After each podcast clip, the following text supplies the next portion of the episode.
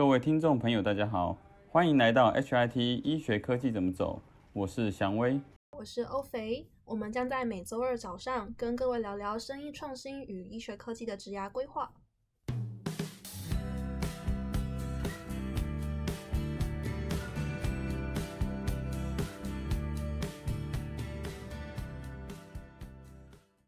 哎，大家好，呃，大家可能是第一次听到我的声音，那我自我介绍一下，我是呃欧菲，那因为英文名字是 Ophelia 这样子来的。那其实我本身是医疗的背景啦，那后来是对 AI 深感兴趣，所以其实也算是一个跨领域的概念，那可以自己称为是医疗科技小白。哎，那你呃好像有跟我提到，就是跟呃算是不孕症相关的应用。哦，对对对。OK，那关于不孕症这样相关应用呢，我有看到一个呃，miRNA 的一个相关性的一个用用途哈。那大家知道最近 COVID-19 都是所谓快筛试剂，那其实里面的一些呃，其实其实里面所提到的一些技术呢，都是跟所谓呃 RNA 啊或者是蛋白质啊有关系。那我们看到这个很有趣的是，呃，我们要我们在做生殖医学的过程中。啊，就算已经完成了受精卵这件事情，我们要放进这个子宫，让它真正啊形成胎儿的过程中，也要找到最佳的时机。所以它就借由 miRNA 的模式来获得里面的基因的表现状况。好，那这个部分就可以知道在什么时候放入受精卵，然后才会是最好的呃成功成功的时机。对，最佳最佳着床的时间哦，对对对，是最佳着床的时间。那这个最佳着床时间，其实如果没有算准的话，它成功率只有四十帕，那四十 percent 哈，经过这样子的一个筛检，有机会可以到七十 percent，提高三十哦，就光是这样子啊，没错没错。那其实其实你知道，也有一家呃公司叫新杰生技，那它也有在做类似的 AI 技术，那这部分是用在前端的部分，就是。一开始你要产出不同的受精卵的时候，那我们必须要去取卵，那取的卵能够取的卵个数越多，那表示你有机会成功的几率也越高。那精节生计呢，在做的就是呃让药物达到一个最好的剂量，就推荐推荐医生使用最佳的剂量。那运用这样的最佳剂量，可以提高它产出。呃，好的卵的几率，那这个时候呢，成功率会提高。所以现在其实不孕症的科技越来越发达，因为现在都大家都想生小孩，可是不孕症真的是相当普及。这样，嗯，对啊，我我光是想想到我我可能会很晚婚，我就大概可以想象我应该之后也会遇到不孕症问题。而且听说听说不孕症的治疗又超贵，我相信应该是有蛮多人在致力于这块要降低这个成本。嗯，对，因为本身我这里有研究一下啦，就是。它整个那个呃人工受孕的这个过程呢，其实真的是蛮依靠一些人，就是蛮真的蛮依靠一些医生的经验。那其实医生的经验其实本来就有点主观嘛，那就可能我觉得 AI 的这上面应用上，可能就是会增加一些客观的一些数据，对，然后辅助医生去做判断啦，对啊，因为现在医学好像也没有真的去授权说。可以让 AI 完全去做这样的决策，对不对？应该就是只能去辅助嘛，对不对？最后做决策还是医生本人这样子。对，所以我觉得在这块的话，呃，应该做了蛮多，好像还包含有，因为不只是女生会不孕，然后男生会不孕。那男生的话，就是他们精子上面可能有一些基因的缺陷，所以也有人是透过这样子去看精子它的呃活动力啊，它的它的长相啊这些等等外表的去分析，也是透过 AI 去训练。对啊，然后女生的话一定是透过呃卵子的影像嘛，对。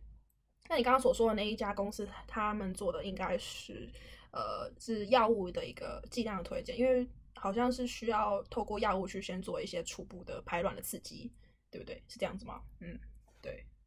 所以我觉得这这个应用也是蛮重要的啦，对。而且台湾本来好像对不孕症这块好像有越来越多的补助，对，可见这个真的是一个趋势。嗯，对，大家都要生小孩，我们生育率是全世界数一数二的低。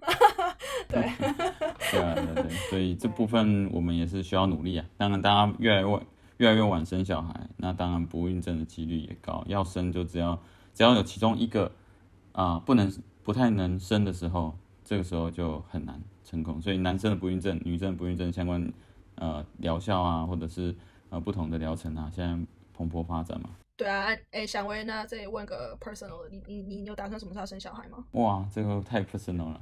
我最近 一定要三十五岁前生，当然当然不是，我当然也要找一个三十五岁前跟我一起生小孩的老婆。OK，那你距离三十五岁还还有一段时间嘛，对不对？应该了哈，好，好好努力啊哈。OK，好，好吧，那呃，讲完这边亚洲，还是你有还想分分享什么吗？哦，分享一下。这边再小分享一个啊，就是还有一个是大家知道。痣跟皮肤癌或者皮肤病变的关系嘛，就是看到有一个很有趣的，就是呃皮质的一个公司，那他用可以直接用手机来啊直接照你的痣，然后上传到平台之后呢，他直接告诉你说你是高风险还是低风险的皮肤病变，那这也蛮有趣的，就是大家都认为痣呢，呃可能都都是就是一个很正常的事情，无害的。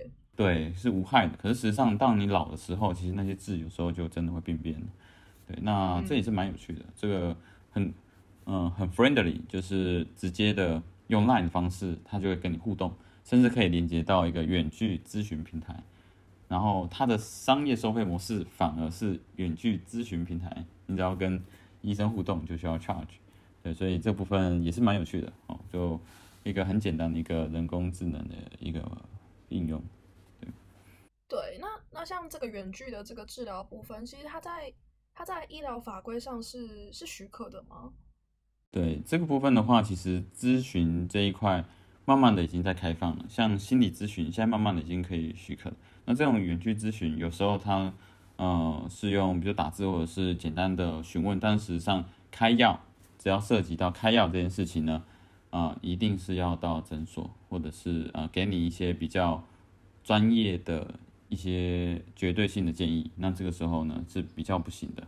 对，那目前来看的话，呃，我们不要太涉及啊医疗药物的一个一个运用，其实还可以做一个简单的咨询。所以它运用这个远距平台，其实不只是皮肤科，那它也可以运用在呃科其他科别，比如说肠胃科或是感冒，感冒也蛮常见的嘛，哈，就是各种不同的呃科别呢都可以来做咨询。开始开始发掘身上的大智小智这样子。对啊，对啊，好啊，好啊。哎，那最近好像有提到一个 AI 科技滥用的问题，你可以分享一下吗？哦，你说 AI 科技滥用吗？你应该知道最近炒得沸沸扬扬的小玉事件吧？嗯，我知道这个小玉事件真的啊，对于女女性都啊，一定一定会产生很大的反弹。那当然，有些男生就喜欢看这种。有名的明星啊，变成 A 片女主角的样子，那这部分呢，又变成满足男性欲望。可是，可是事实上，这个隐私权这件事情，或者是这些肖像权的问题，这其实是一个很大的一个 issue。那 AI 原本是帮助人为主，但是如果被滥用，其实还蛮可怕的。在旁边负责录影小编已经受不了了，也要加入讨论的。大家为什么我不考虑 Mini Kimi 一起进来呢？三个人一起乱聊啊！我想一下，是不是？就你看进入这个模式就难就会紧张。嗯，好，那我想要稍微聊一下，因为当初看到这个新闻，实在是有点生气。刚刚 o 菲有讲到说，不只是女生，就连馆长都是受害者嘛。而且这种 defect 的技术不像是我们手机的那种换脸的滤镜，它是透过 AI 的 3D 模型重建追踪技术。呃，稍微提到一下，就是这整个过程中会给电脑两个人脸，一个是原本 A 片少女优的脸嘛，一个是你想要换上去的人脸。然后电脑呢就会让这个人工智慧分别去读取这两个数据，在经过就是上千上百次的这个算图之后啊，这个 AI 会自己去学习去调整，然后重建出一个更精确的人脸。所以他做出来的影片是非常非常真实的。对于受害者来说，你就是没有去拍过那些 A 片嘛，但是你身边的人，那些网红的粉丝啊，他们在看过这些影片之后，就会觉得那个是你去拍的。我觉得算是一种硬伤吧。而且我还看到新闻上面，他们就是那个群主啊，他们还会教他的会员去怎么制作一张女生脸上被射满白色液体的照片，就是会教他们怎么去调整那个透明度啦，然后那个参数怎么去调会最真实。你就想哦，你分手的前男友为了要报复你，然后去制作了这种假的照片，再到处去散播，然后就说你的坏话。这其实是一件非常非常可恶的一件事情，哎，对啊。接着就要提到说，为什么小玉在这件事情里面会这么的被大家挞伐，是因为他不止去做这些假的影片之外，他把这些影片拿来赚钱，哎，他们是有收会费的。他靠了这个换脸的这个 A 片呢，已经赚了上千万，哎，那个警察进去他家的时候，里面保险箱都是现金，很不可取，哎。真的，我我当初看到新闻之后，真的超生气的。难怪他当初要隐退，找到了更好赚的东西。原来他这中间都是靠这个来，就是经营暴利这样子。哎，对了，那我记得好像那个小玉他那边是不是还会就是帮人家克制化？就说，哎，我今天想要哎某某女星的脸，然后我说，我今天想要看总统的脸在某个就是 porn 上面，对对不对？对。对，我记得还有什么会，就是一样，就是经营那种会员制什么之类的。对啊，反正有点像是韩国的 N 号房。对，N 号房真的是令人气扑扑的 N 号房。他们就是有个群组，然后 Telegram 吗？对对对，然后你只要付一两百块的会费就可以进来。对啊。那你可能付一百块就是试看，那你付可能三四百块就是完整的会员。哦。那他们在群组里面每周三的时候会投票。那你今天想要看到哪个网红，或是谁想要被换脸，就是可以在上面投票。我我之前那时候我看那个就是奎奎丁，因为奎丁还是受害者嘛。然后奎丁我是觉得他的 EQ 还不错，就是他很淡定的在讲这些事情，就是在讲他自己的片子，甚至还把自己的片子拿播播来看这样子。然后他说他原本就已经很不爽了，就是人家就是要付费观看他的这种呃假假的色情影片，然后结果没想到他好像去。